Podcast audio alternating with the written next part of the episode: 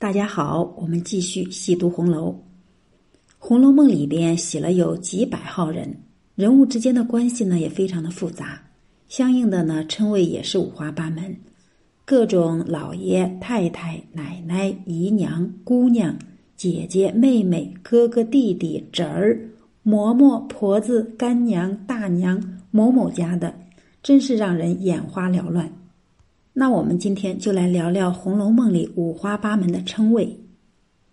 我们先说说“太太”这个称谓，贾母称老太太，邢夫人称大太太，王夫人称太太，但宁国府的当家女主人尤氏则称尤大奶奶，这是为何呢？原来“太太”之称是大有讲究，是古时最高贵的官称。始自汉哀帝尊称祖母定陶宫王太后傅氏为帝太太后，到了明代，放宽到中层以上官员的母亲和正妻可称太太。民国的时候呢，则流行于上流社会，对已婚的妇女都可以这样客气的称呼。作为清代小说的《红楼梦》，自然书中的太太是象征身份地位的官称。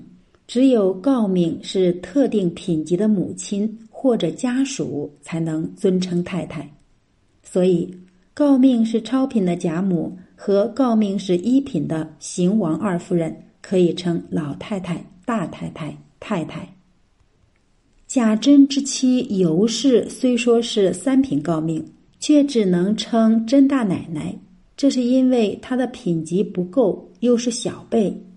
按古代不能僭越的制度规定，不能与荣国府邢王二夫人的官称相撞。若宁国府关起门来，也可以称尤氏为太太。接下来我们说说奶奶。奶奶可不是我们今天所说的祖母，古时多指有身份、有体面的年轻已婚女主人，如尤氏称甄大奶奶，王熙凤称莲二奶奶。李纨称朱大奶奶，秦可卿称小荣少奶奶等，也有敬称奶妈为奶奶的，如第八回丫鬟倩雪就称宝玉的奶妈李嬷嬷为李奶奶，表示小丫头对上了年纪的老仆的尊重之意。还有丫鬟之间称奶奶的，第五十七回杯子娟情辞是莽玉。袭人跑到潇湘馆，告诉林黛玉说：“宝玉话也不说了时，埋怨紫娟，便说她是紫娟奶奶。这体现了袭人特别在意宝玉，着急心理下的情绪反应。另外，王夫人的妹妹薛姨妈也称奶奶，因她的丈夫不是官绅，只是皇商身份，没有资格称夫人。”再来，我们说说“夫人”这个称谓，与太太、奶奶有区别的是，夫人象征的是荣誉。古时妻以夫荣，母以子贵，只有二品以上的诰命可称夫人。所以贾母是超品老夫人，邢王二太太是一品夫人，这些呢都符合古规，无可厚非。但贾政在儿女和下面提及王夫人时，用的称谓却是“你太太”，这就有深意了，体现出距离带有隔阂的意思。还有贾宝玉不称王夫人母亲，却喊夫人，恭敬有余，亲密不足。接着我们说说爷和舅舅、侄儿这几个特定的称谓。爷自然是指男儿。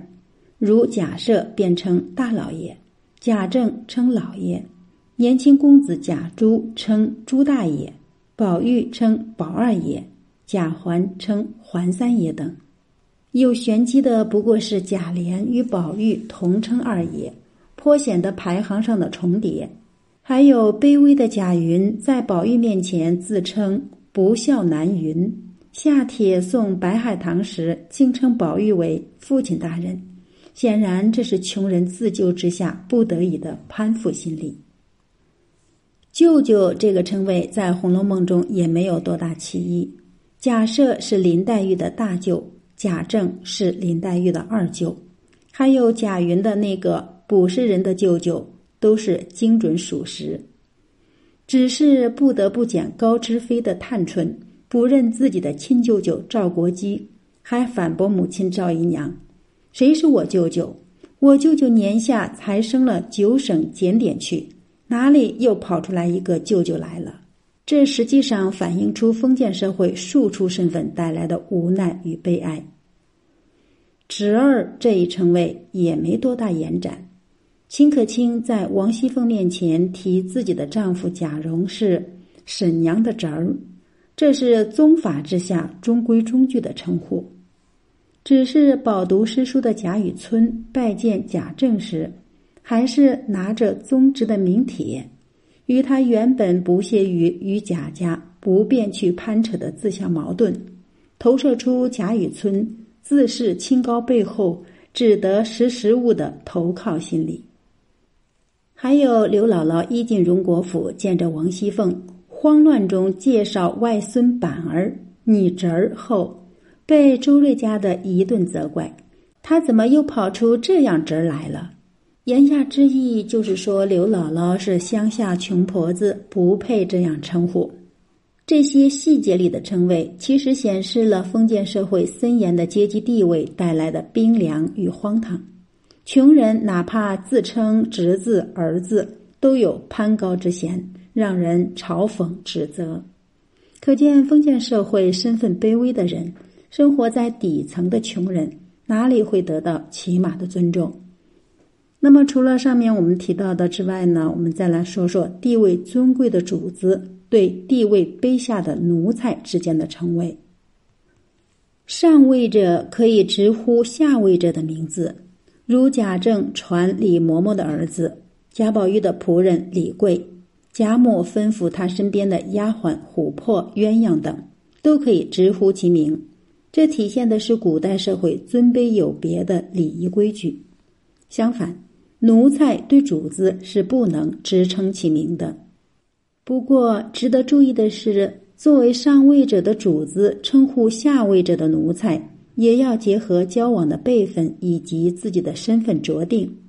年轻的主子对厉害的奴才，特别是德高望重的老奴，也不宜直呼其名。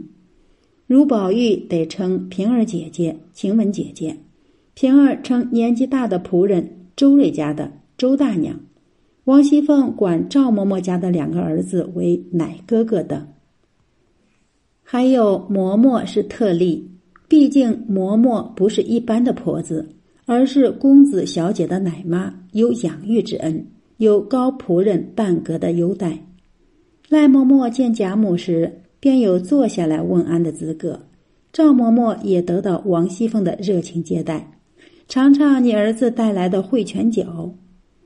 宝玉的奶妈李嬷嬷也可以笑称林黛玉为林姐儿。当然，赖嬷嬷、赵嬷嬷等年高知趣的老人，也因懂得自己始终是奴才的身份，不自以为是倚老卖老，从而得到贾府的高看。